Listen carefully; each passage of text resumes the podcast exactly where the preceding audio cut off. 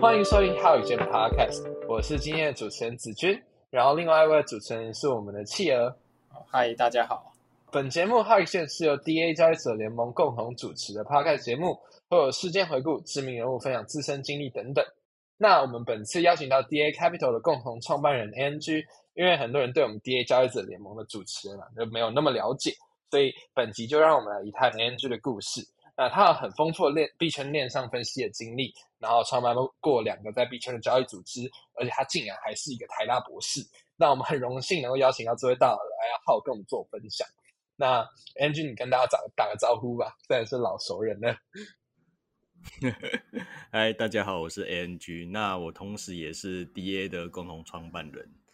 对，那今天就是来跟呃来这边，然后跟大家就是可能分享我的经历啊，然后还有就是。一些对币圈的心得，这样。嗯，好，那就是其实 NG 的文章哦，就是他的东西一直都是我觉得在币圈里面算是最高质量的一批。虽然说他每天都写很长，而且他的内容应该也没有什么人看，可是问题是，就是写就是他真的是很深，然后而且讲解的非常面面俱到。那果然是台大博士。那简单来说的话，你的、你的、你的专长是链上技术分析？就是就链上分析。对，那他他跟传统技术分析上，你觉得？差别在哪里？因为你自己也有玩美股，你觉得是说链上分析这些到底有什么差别？这些的，嗯嗯，其实我觉得链上分析的话，呃，它它怎么讲，我都把它当成是一种就是在加密货币界或是区块链界的一种总体经济的一种分析吧。那呃，一般传统技术分析的话，可能大部分的人知道就是用那种。呃，比较图表式啊，去看那个价格行为，然后就是去去做交易的嘛。那我觉得链上分析，它就是顾名思义，它其实是看了很多不同的链上的呃数据啊，然后去去分析他们嘛，然后去呃去推测他们说将来可能会有怎样的发展或是变动，然后会影响到价格。它有点像是就是从回到就是比较。基础一点点的，就是用数据去推理出价格的那个逻辑。那跟也跟图表分析的话，跟传统的技术分析、图表分析不太一样，就是一个有点像是用过往累积下来的经验，然后去做交易；那一个有点像是就是用现在当下发生的事情以及数据，然后去做交易这样子。嗯，了解。所以简单来说的话，链上分析它可以是比较。呃，像是币圈上面是比较可能大方向、宏观之类，我可以这样来定义嘛？因为其实说真的，我对电商分析了解没有你那么多。对，它其实，呃，我觉得一般做电商分析的，它其实可以分成两两种不一样的学派啦。那其中一种就是比较偏宏观一点点，可能我觉得在国外吧，国外。国外大部分做链上分析的都是走这种宏观的门派比较多。那它有另外一个门派，就是比较短短周期的。那短周期的话，就是可能用一些什么追踪金鱼钱包啊，然后看一些转移记录啊，然后去推测说，哎，会不会即将会有一些即将到来的风险或者一些大变动嘛？那其实两其实两个我都有做啊，但是我做宏观分析的比例会多一点点。对啊，那这就是。呃，这就是我我我主要在做的链上分析的那个种类是这种。嗯，问一下这个 ANG 是怎么用链上分析技术来做这个投资上面的决策的？嗯，链上分析技术去做投资决策，其实其实我觉得链上分析，因为你我刚刚讲说链上分析，其实我主做的它比较偏宏观的一些。判断嘛，那宏观它可以判断就是可能周期性的判断啊，或者是呃什么价格可以抄底啊，然后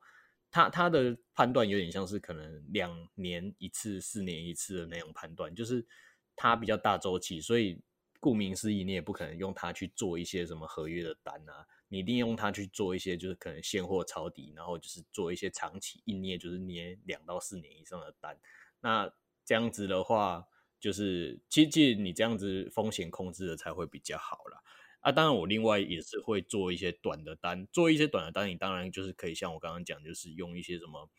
呃比较短的一些可能追踪，可能呃简单讲，可能什么马吉大哥啊，或者是有什么孙哥这种，这种都是可以当参考嘛。那另外我自己也是会用，就是传统的技术分析去做单。那我觉得这其实就是一种分散风险的概念，就是你不要说呃全部孤注一掷在某一个方法上面，你就是把你的资产可能就是划分到很多个比例，然后用不同的呃不同的比例啊，然后去用不同的分法那方法，那这样子就是你可以用就是比较多的比较多的呃不同的呃分散风险的这样子。去控制控制你的投资决策。嗯，了解。我看有的那个 KOL 他会用那个，可能说什么巨金的转入转出，或者是什么巨金的操作又怎样，然后去进行一些合约上面的操作。那这样算是一种跟单吗？算是一种跟单。我我觉得他他是跟跟单没错啦，因为因为他就是去跟，因为但是你你知道其实。大部分在做这个的人就会把这个叫做聪明钱的追踪。那那你要说他是跟单也没错，因为他的确就是跟着这些你觉得他是聪明钱的，然后一起去开多，一起去开空嘛。嗯，对啊。那嗯呃，但是但是我我个人有一个观点呢，就是其实这种东西其实也也是有点在赌说，哎，你跟到了这个，就是你要赌他他不会失误，就是他。他接下来开的单都是胜率很高，这样子就有点在赌这个概念。要不然，其实大户就是也不可能说所有大户都是做单一个方向啊，就是可能有的大户是做多，有的大户是做空，那就是看，就是我我觉得也有一点点运气的成分呐，因为你难免就是他哪一次就是可能决策失误，然后就一次就落到谷底，这是也是有可能的。因为在我觉得在这个市场。已经，我们已经可能看到太多这样的例子，可能就是你，呃，可能前前几年，然后就是哦，都胜率很高，累积了不少的财富，那可能就是因为一次就是错误的决策，然后就是一次跌到谷底。那如果你你好死不死就是跟到那一次决策的话，那那你你的资产可能就会也会跟着一起蒸发的。那这样子，我我我可以这样讲嘛，就是是因为因为他们很多是转进去衍生品交易所，所以你也不知道它是开多还是开空。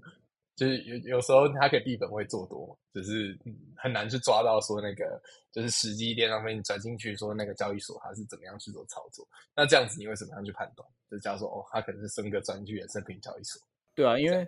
因为其实呃，这这种一部分你转去衍生品交易所，你另外可能要判断的就是期货的数据嘛。那期货数据可能或多或少可以去探测一下说，哎，可能他拿去做闭本位的。开开空还是开多，那可能或许有机可循，对。那但是其实我我一直以来都觉得说，哎，这种从因为因为其实链上数据可以追踪到的都只是呃去中心化网络的东西嘛，嗯。那你你中心化中心化网络的东西，你呃不是中中心化网络，应该是说中心化交易所，就是。当从去中心化进入到中心化交易所，那这之后我们就追踪不到，那你也不知道说，哎，它这过程之后就是发生了什么事情，那这些全部都会变成一个变数。那尤尤其又是现在，就是可能，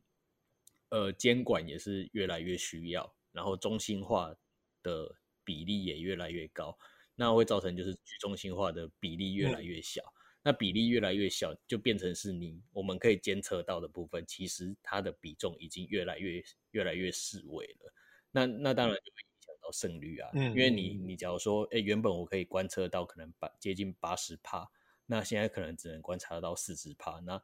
我们就是就是觉得说，哎，这四十帕已经越来越难影响到整个大局，整个那个价格的动向。那其实其实连上分析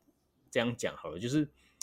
呃，中心化影影响越多的，就是可能这些币啊，它越难监测嘛。那但是你如果是一些小的币种，可能是一些土狗币还是什么的话，反而链上分析是一种很厉害的工具，它可以去精准的去判断到每一个，就是可能大户啊，或者是呃主力啊，还是是庄家到底在干什么，其实都可以摸得一清二楚。嗯。了解，那那这样子我们就扯回来一个点，是说，那既然说现在中心化交易所越来越盛行嘛，因为越越来越多人在使用 CX 做交易，那这样子在链上分析，这样你刚刚讲比例降低，可能八十趴降到可能六十趴、五十趴这样子，那它链上分析究竟还有什么样的应用跟优势？然后。这样子新手是为什么还要去学习这个链上？那但是我觉得链上分析有一点还蛮值得去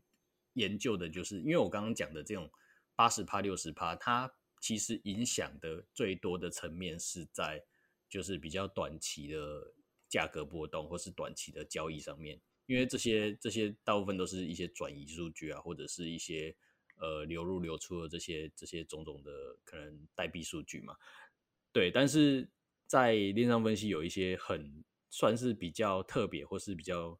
厉害的东西，就是它可以去评估到呃整个链上网络，然后可能所有在这个网络有转移，然后可能它有一些成本啊，然后都可以知道说，哎，每一次转移它就是大家的成本大概是多少，或者是大家的盈亏大概是多少。那这些东西其实它就是它它也不是说哦，就是可能呃就是随便换。胡乱周出来的就是一种数据，它可能都是已经回测了这个链，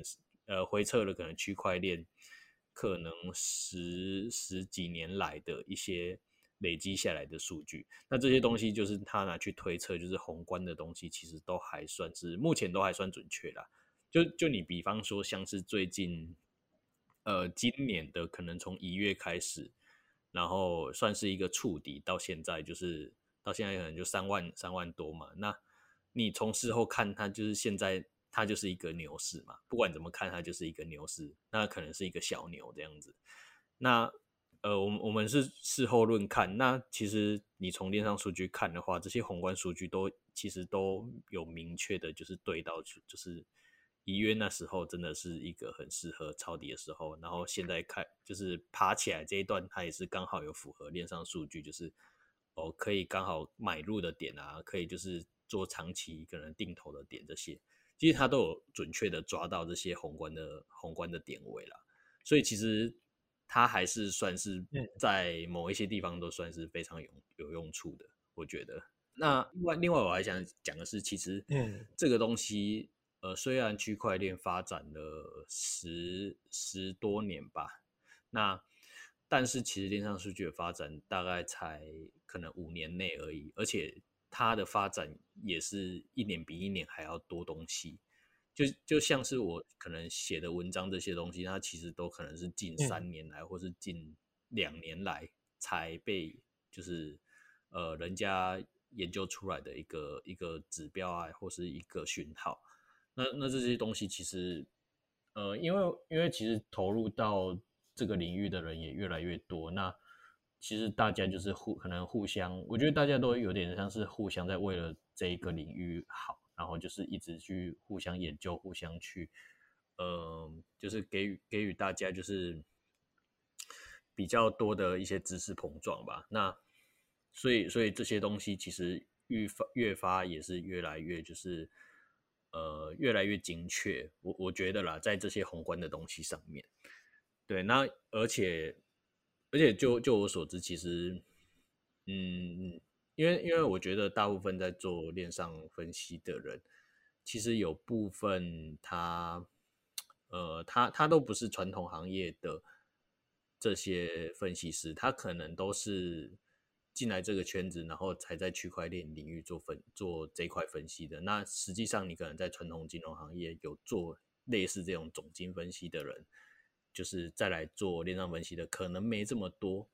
对，但是我我知道就是可能华尔街它有一些投研机构，那还是就是会有他们的公司里面都会有这种分析师啊。那其实大家的研究的领域啊，或者是研究的深度都还算差不多，因为这个发展其实没有到真的那么久，没有说就是像那种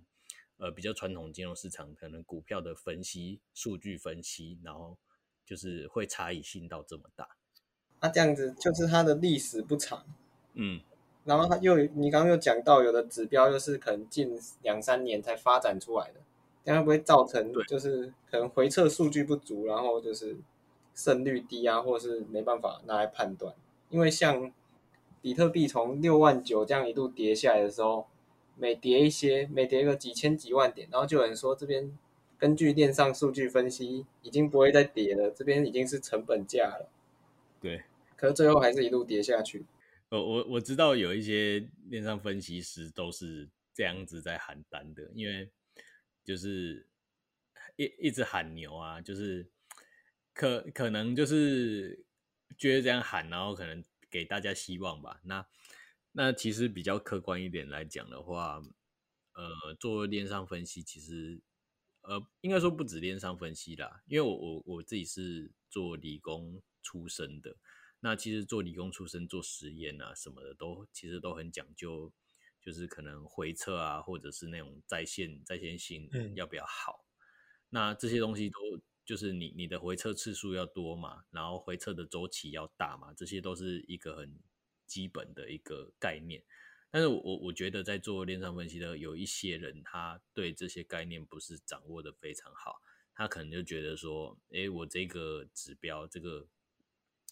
呃，这个指标啊，或者这个讯号拿去回测，可能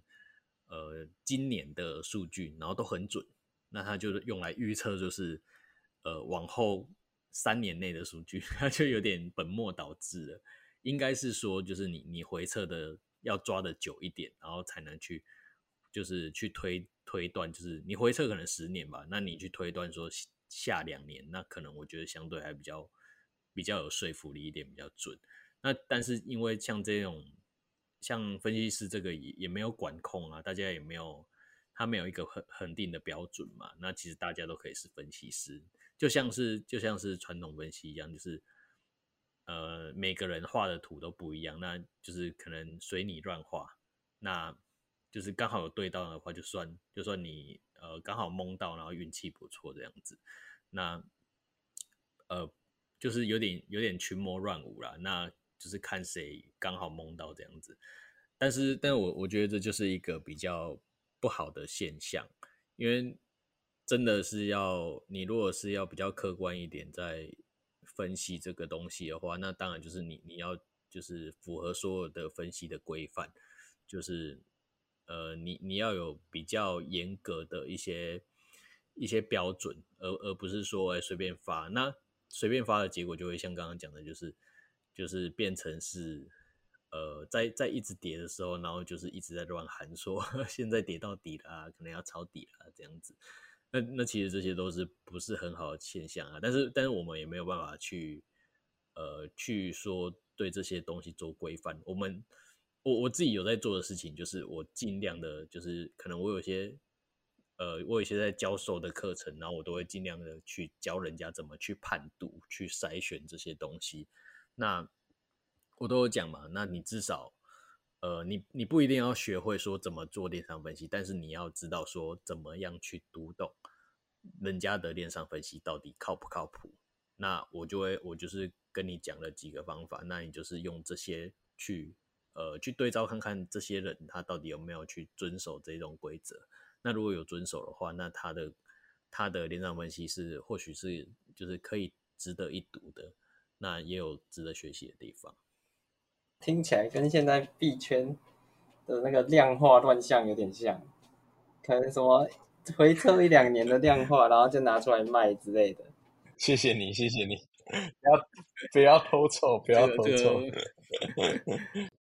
我们这样回归到最原始的东西就是那你你你这样子接触链上啊，然后就知道这些东西，那。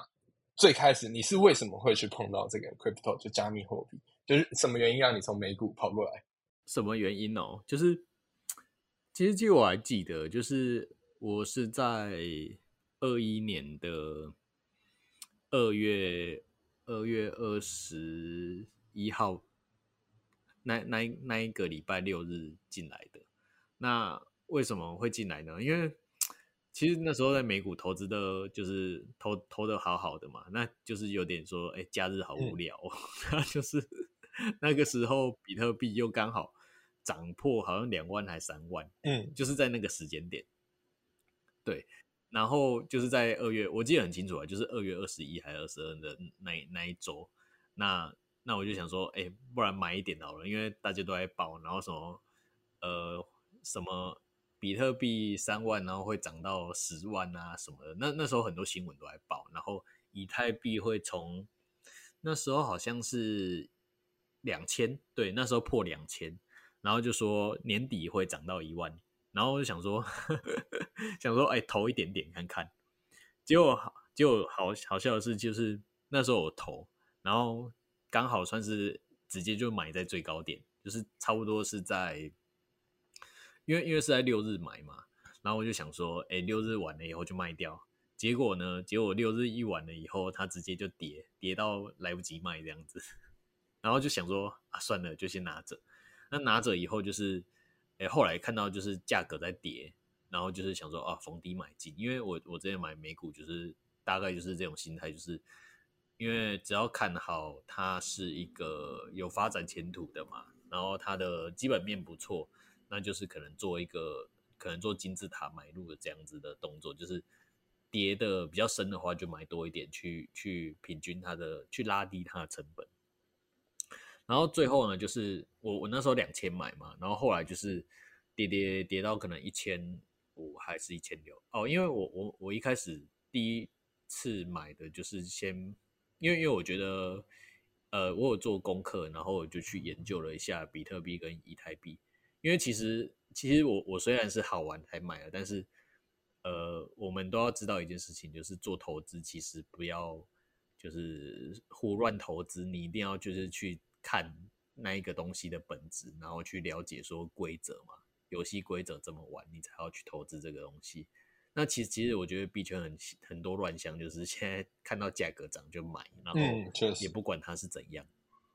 然后是乱对，就是然后像可能期货在合约上面也是乱炒一通，就是哎什么形态可能漂亮，然后就买这样。那这其实都是。呃，讲难听一点，这其实都是有点赌博的心态啦。就是你你去赌它，它它一定未来是有可期的，那才能去成立说你去做技术分析这件事情。就是你你已经先假设说它它一定一定之后会有就是前途这样子嘛。但是事实上不是币圈不是每个东西这都这样子，因为就是其实就是妖魔鬼怪一堆。那呃，那那你就是买了以后，呃，买买了以后，然后就是他就是去赌赌他的未来嘛。那呃，回到正题，就是我我有去研究了一下，就是比特币跟以太币。那这两这两个东西的话，我就去研究一下，会发现，哎，其实以太币它的发展前景很好，因为它有一些智能合约啊，然后它又比起比特币来讲，因为比特币那时候的作用，它就只是一个。呃，只是一个数位资产，它就是一个类似黄金的东西嘛，所以人家讲它是数位黄金、虚拟黄金。但是它在它它除了公开透明化，然后就是有一些区块链的底层的一些技术以外，它其实没有太多的可以发展的东西。那个时候啦，但现在比特币不一样，因为现在比特币今年有一些新的一些更动。然后它变得是可以像呃以太币一样，然后有一些就是做一些 NFT 或是做一些比较特别的运用。对，那那个时候只有以太币可就是算是龙头，就是可以做这些事情龙头，所以我就买了以太币比较多一点点。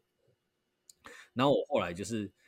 呃在那个时候就是后来它跌到可能一千一千五吧，然后我后来成本就拉拉拉拉低到大概一千。呃，一千六百块左右吧。我那时候成本拉低到一千六，那那就是后来大概在四月，就是过了两个月以后，因为我就买了就不管它。那过了两个月之后，然后呃，以太币又秀的又直接冲到四千四千左右。那我就想说，因为那时候就大那个媒体又在报，然后就想说，哦，好吧，那那要再来加仓嘛，然后就就加仓加下去。就加去，然后后来就是我在四呃我在四五月的时候，四月底五月的时候加仓，又加仓没多久以后，五一九二直接跌下去，所以等于说我我两次进场比较主要的进场都是在算是高点的时候，然后我后来就想说，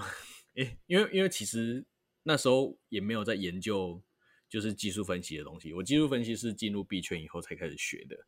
那后来以后，后来就有开始在呃研究一下技术分析的东西。然后后来就是在可能七月七二二一年的七月那个时候吧。然后后来又是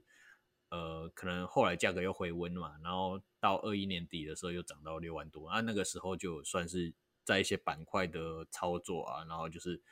呃都有获利了一些钱，然后这就算是当初呃进入币圈的比较主要的故事啊。那那其实哦，其实还有一个就是我那时候七月七月七月的时候进场的时候啊，应该说我五到七月的时候，那个时候又有一个东西很红。叫做宝贝狗，然后 那时候有买宝贝狗，然后买宝买宝贝狗以后又其实有赚钱，赚了最多好像有到二十倍，但是我只有在四倍的时候卖掉。对，那那也是有赚了一些些钱，然后呃加上那个时候的那个时候有一个交易所，就是广告打很大，就是就是做网格啊什么的，然后就是天地单啊的那个交易所，那它广告打很大。那那个时候也有，就是用那个交易所，然后去呃开一些单啊，或是买现货。那那个时候的操作其实大部分都是现货操作啦。对，那那个是那大部分是这样，就是主要呃会进入币圈的原因和那个时间线大概是这样。嗯，了解了解。那你你其实回答到很多后续的问题。那那我这样子讲好了，就是。那我我们我们你你这样直接简单 recap 的，就是过去其实整个加密货币你的整个看法。那我们要望向未来，你简单讲说就是，哎，有过去啊，未来。那你觉得接下来当前加密货币市场，你对它未来看法是什么？然后有哪些项目是你觉得是说是有发展前景，会让你去关注？嗯，未未来哦，我我想一下啊，因为其实其实就是。因为我我算是一开始，呃，有部分原因也是因为基本面所以投入的，因为我就是不会去投资就是自己没有研究过的东西嘛。那那自己会进来这个市场，也就是相信加密货币其实是有一定的前景。那呃，那进来了以后，其实其实一开始进来根本不知道说有这么多的板块，然后进来以后才发现说，哎。NFT 啊，然后呃，公链啊，或者是什么 GameFi，那个那个时候就是这些很多的赛道就突然就是一个一个红，就是呃，其实其实我在接触这些的时候，就是台湾其实有一阵子很红 NFT，就是什么 NFT 满大街跑啊，然后每一间每一个店家，然后都要跟 NFT 有一些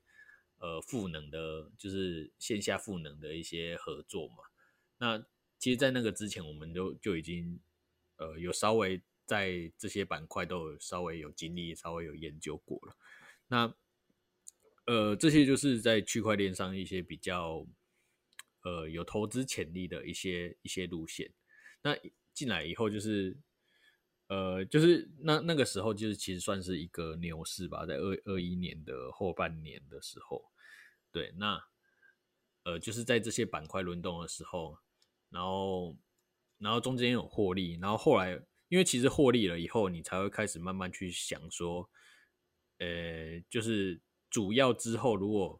再经历到一个熊市的话，到底我们要在，因为因为其实那个时候算是在牛市的中间进来，其实那个获利翻倍数已经不是很高了，所以当然会想要说，哎，我拼下一个就是有翻倍倍数，可能是。呃，几十倍啊，或者是上百倍的一个赛道，所以就开始研究嘛。那研究了以后，就会发现说，哎，其实有几个，就是有几个赛道是历久不衰的。像是第一个就是平台平台币嘛，就是像各个交易所，然后各个平台，那就是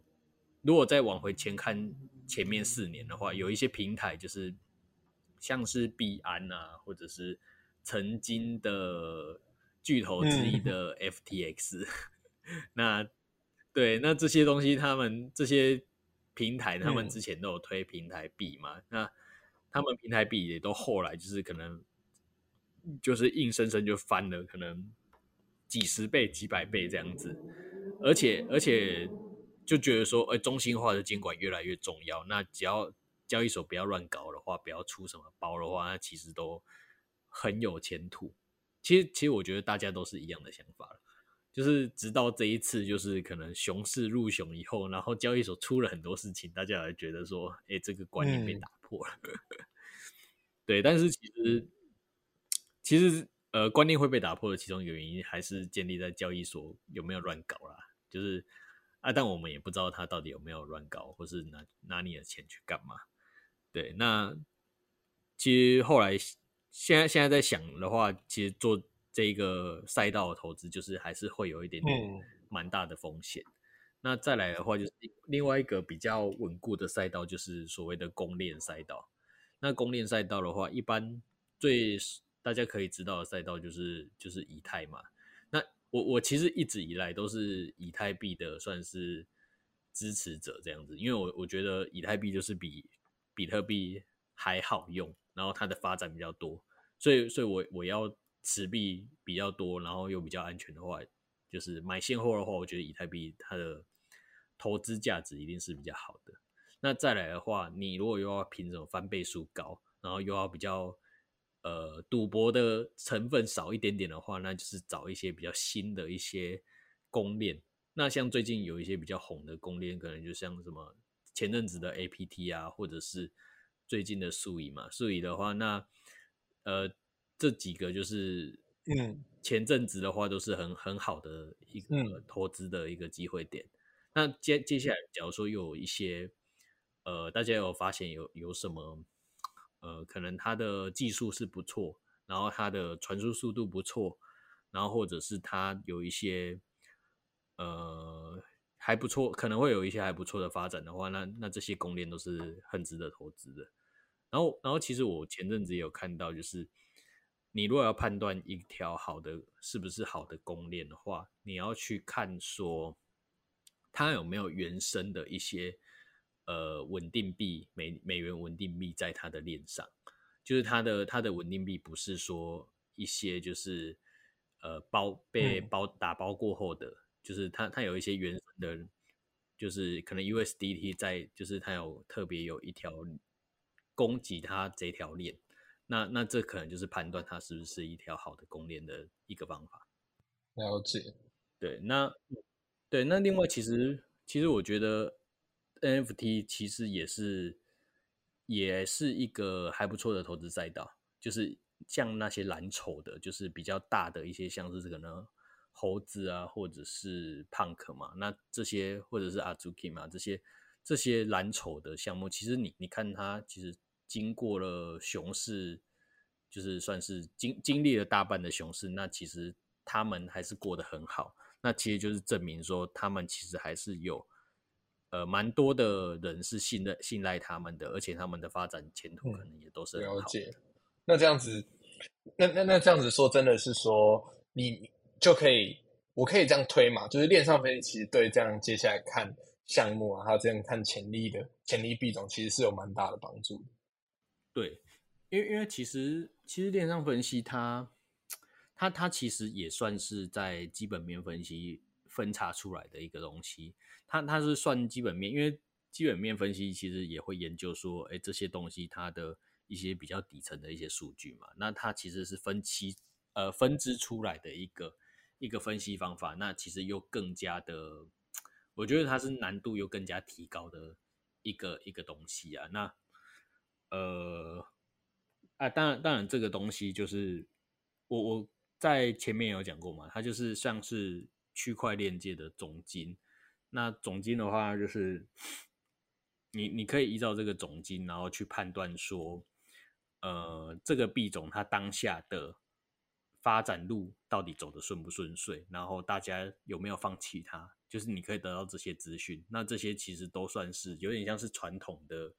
传统金融市场啊，然后就是你你去知道说，哎，股东会有没有什么一些动向？了解了解，对，那。你现在你你在读那个台大博士嘛？对，那那其实我据我所知，你的领域跟这个区块链其实差蛮多的。那你你要不要简单介绍一下你的那个球？因为说真的，我觉得其实其实除了是说你在加密货币链上做的非常好以外，我觉得这你你有还有一个非常亮眼的光环，就是哦，你是一个台大博士，然后你讲课的时候和一些你文章，你其实也都是举证啊，然后写的就是。简单来说，就是我们常开玩笑讲说，哦，你写的文章就跟论文一样，就写的非常的细，这样。其实，其实领域真的差很多啊。那我我只能说，就是就是一个加密投资这边就是一个兴趣。那本业的话就是做呃比较理工，然后跟跟化工有相关的就是研究嘛，有点像是因为因为为什么会去读念这个博士？其中其实一个部分原因也是觉得说，呃，就是拿到一个小小的成就这样子。因为因为就觉得说，哎，硕士烂大街跑，那那个博士，然后呃，台大博士的话，其实其实有一有一点点可以小小更正。其实我我念的算是台湾，可以说是台湾的最高的学历，比台大还要高，因为它是就是中影院所颁发的一个学位，那台大只是一个附赠的一个。一个小学位，所以其实他是算是一点五个博士。他那其实是他其实是没有完了再吹，没有这么简单。对，所以是中研院博士，稍稍微吹一下，因为他他其实就是上课啊什么的都全部都是全英文，那同学全部都是外国人。对，呃，那那呃，我我自己研研究的东西就是跟。化学有关，然后就是跟能源材料啊，或者是跟一些光学啊，然后跟镭射有关的东西。那呃这些东西的话，其实说老实话，就是念到一半的话，念到一半的时候，其实就觉得哎呀，没有那么大的兴趣，但是硬着头皮还是要念下去。对，那那就是以后会不会做这工工作，也是觉得不一定。对，那那就是念了念了，就头都洗了，就想说把它洗完。然后，然后反而是区块链这边是做的真的是蛮开心的，因为研究是真的都自己有兴趣的。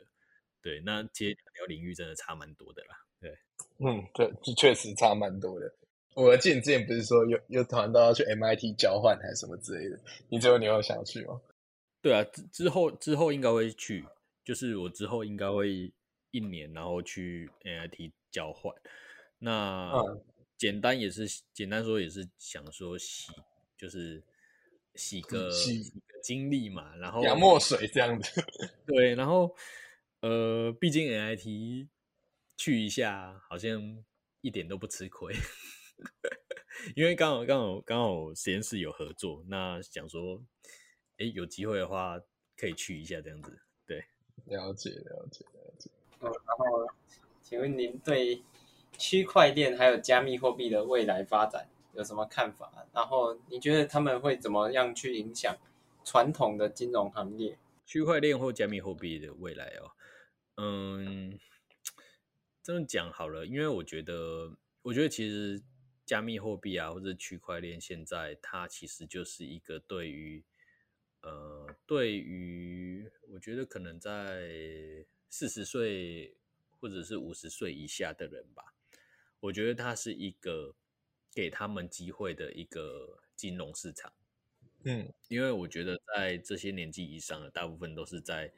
呃比较传统金融市场可能玩到烂，然后他们在那个市场已经得利很多的，嗯，就是已经获利非常多了。那我我觉得这是一个机会啦，就是给这些算是比较年轻一点的人，然后他有一个好的一个投资的地方，然后而且在区块链这边的话，因为它发展。简单讲，它发展可能近近十年左右嘛。嗯，对，差不多。那其实发展，因为它其实有吸收了一些呃传统金融市场的一些经验，所以它其实发展的速度其实是非常快的。嗯，那发展的速度非常快。那目前就是它在上面，你你要在上面，其实我们可以在这上面都常常听到说是哎谁谁谁，然后呃从小虾米然后翻身变大金鱼嘛。嗯，那其实我听过很多人都是这样子啦。它它就是一个可以得到很多机会，然后你如果肯用心去学习的话，也会成长非常多的一个一个投资市场。那不管说你在这上面到底有没有变成是非常有钱的人，或者是你有获获利非常多，你如果在这上面，然后你嗯持之以恒的在这上面学习啊，或者是在这上面呃发展啊、交流啊，或者是。吸收薪资啊，这些东西以后都会让就是得让你得到就是非常多的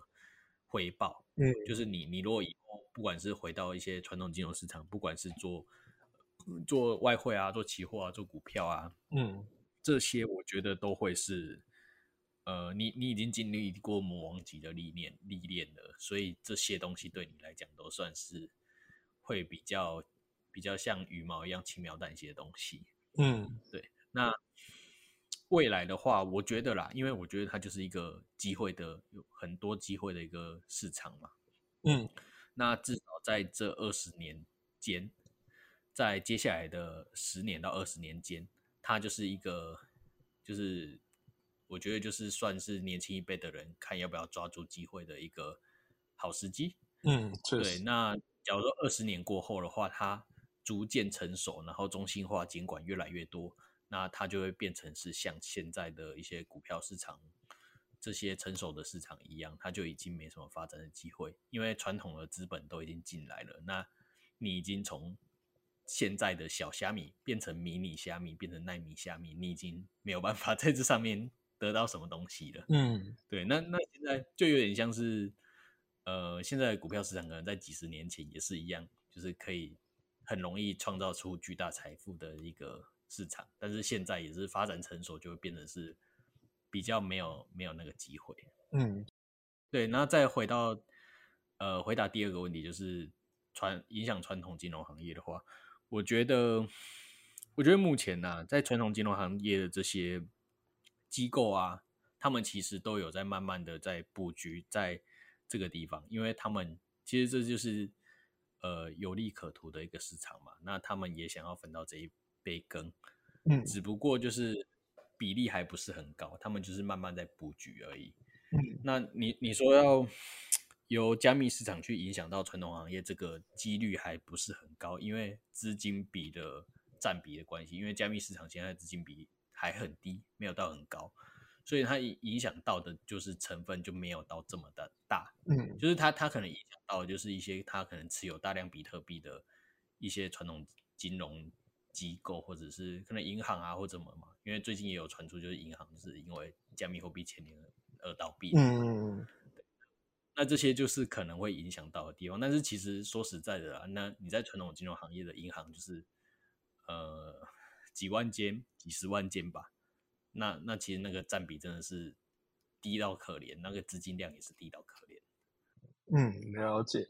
其其实说真的哈，就是刚刚讲到那个传经，也有想分一杯羹，蛮有感触。就是 Citadel，我不知道大家知不知道，Citadel 是一个美美股的非常顶尖的做市商。对，那基本上可以算是最最最顶级的 Tier One 的那一群，就是 Jam Street 啊、Jump Trading 啊那些。其实他们也开始慢慢嗯去做这个加密的造势，就是就是这真的大家都想慢慢进来分一杯羹。那目以目前来说的话，就像是刚刚 ANG 讲的，从以前啊到现在，那很多这种小虾米翻成大金的故事，那甚至 ANG 自己也是，他的他的交易量我记得也有十五亿台币、十六亿台币，反正也差不多落在那个十十几亿台币一个月那个区间。对，所以他刚刚讲的时候，其实我刚刚在偷笑，想说、诶你自己也是一个小金鱼啊。然后，然后其实这这这真的是蛮有感触的，因为相对来说，比起传统金融行业，现在因为像 C 的这种最顶尖的做市商，也现在也也也就是大概是在排在加密货币交易量大概排前十几吧。对，就是连这种美股前前几名的交易商进来之后，还它还在慢慢往上爬的过程。那说真的，这样对所有人来说，它的阿法都还是存在的。那能不能把握住这个机会？能不能在二十年后，就是呃，就要继续待在这个迷你下面的级别，还是说哦，真的能成功，就是做出一番作为？其实这边的机会真的是蛮多的。那我们就要回推到另外一个问题，就是因为因为刚讲嘛，这这边阿法比较多，所以很多人也开始慢慢的学习这加密货币的的知识啊，什么之类的。那你觉得对于学习加密货币投资的初学者，你会有什么样的建议和推荐的资源？那我们也可以就是说，甚至他想学链上的话，你会怎么样去推荐他？因为我自己的经验吧，因为我我自己不管是投资美股啊，或者是投资加密货币以来，其实就是我我我自己是没有任何的老师啊，我我自己都是自己去查网络上的一些资源去学习的嘛。那其实就是把一些零散的资讯慢慢的去吸收，然后自己消化。但但我我我觉得我自己的消化算是快的，就是我我可以在比较短的时间内去呃大概掌握说，哎，这到底是怎样的逻辑啊，或者是呃，他他是怎样去建立成这个系统的？就是我我我自己的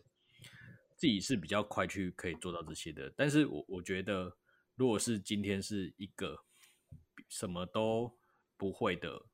呃，一个一个新的投资者，一个新的交易者，那如果甚至你你在投资的经验都是没有的话，我觉得选择呃选择在怎样的平台去接去接受你的这些知识或者资讯，其实是相对很重要的。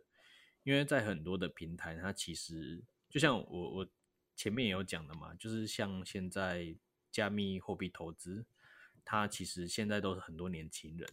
那那其实就是呃发文的也很多啊，或者是发表自己看法的很多嘛，然后自己有分析的也很多嘛。那你很难去判断说这些东西到底嗯值不值得学习。对，那呃这种的话，你简单讲，你像是推特吧，推特就很多像这种比较多的一些资讯，你你根本就很难去判断说哪一个到底是有用的资讯，或者是哪一个是值得学习的。所以，所以我觉得。你你可以做的就是去选择一些，呃，像是像像我自己啦，链上分析的话，我我自己就是去找一些比较大的网站，嗯可能像是那个 Glassnode 或者是 CryptoQuant 这种比较大的，然后数据网站，然后它都会有自己的专栏，那你就是去看那些专栏学习嘛。那再来的话，就是如果是你你是想要做一些呃基本面的投资的话吧，那我觉得，呃，基本面我我我觉得现在好像还没有到 很多的很好的平台，但但我可以跟你说，就是现在就是可以期待可能 DA 接下来要推出的课程，因为就是接下来可能我们呃我们我们团队里面，然后比较厉害的就是基本面的分析师，然后他会写一些关于就是基本面分析的教学。那可以从这边就是去去读，就是呃，如果从零开始的话，怎么去判断就是选币啊，或者是怎么知道说币有没有前途嘛？区块链什么东西好嘛？就你至少可以知道这些东西。那那我自己的话也当然有课程，就是链上分析的课程。那那这些就是因为我们 DA 先先自己偷偷卖广告一下，就是 DA 就是做课程以外，然后也有就是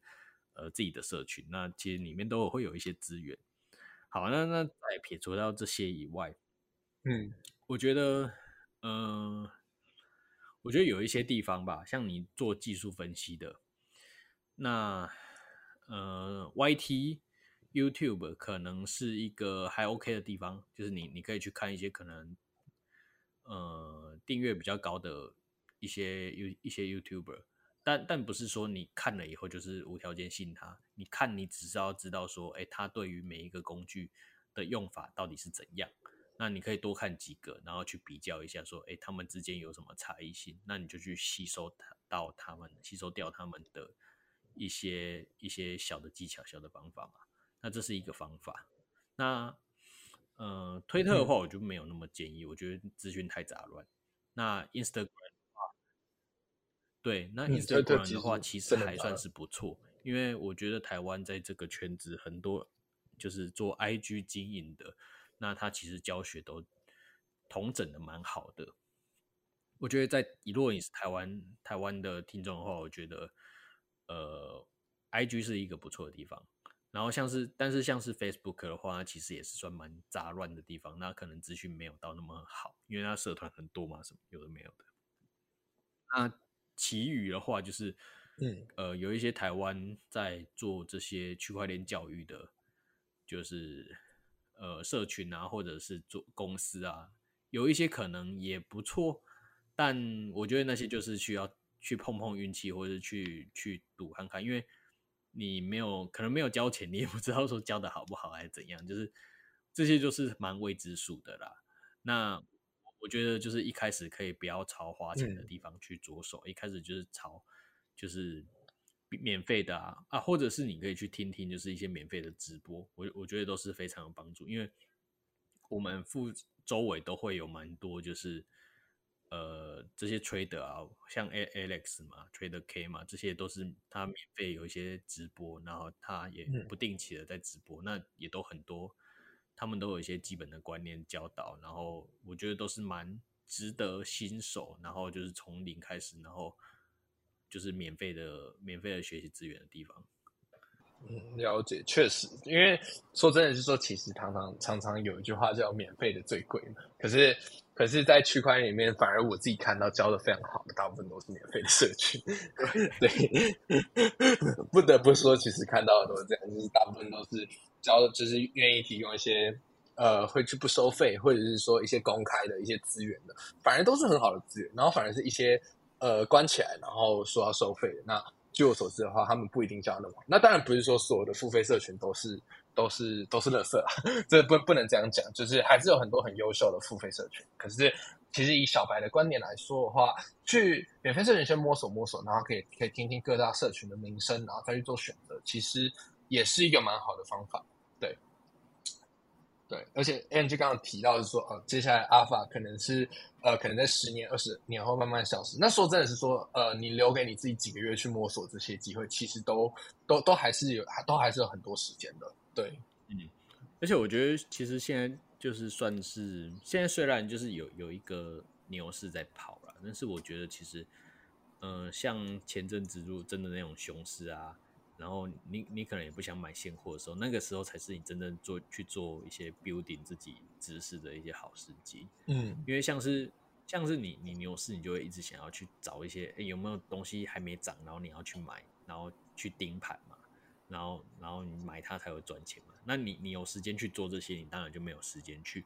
去增加你的一些底层的一些知识，那这都是相对的嘛。嗯嗯，那如果说接下来如果说呃真的呃往往熊的方向走，那这个时候可能又是一个不错的时机，就是去好好建设自己，就是在区块链的知识这样。了解了解了解。好，那其实说真的，NG 也分享很多，就是各种关于他进入加密货币的心路历程，然后还有一些链上分析的一些为什么要去练习这个链上分析。那说真的，我觉得链上分析这个东西，我自己也是很想学啊。可是问题是说，就是就是第第一个是说啊，我自己也蛮忙的，那当然应该也会找时间去好好去跟 AI 去请教一下，因为电商分析这个东西哦，其实在判断各种大趋势，然后还有一些呃，在盘面上看不到的东西，其实其实很多都是可以靠链上分析看出来。那就像是说，我们说很准的 signal 那些，像是孙哥转入嘛，当然孙哥转入基本上必跌嘛，他就是一个很诚实的人，转进去交易所就是要砸盘，所以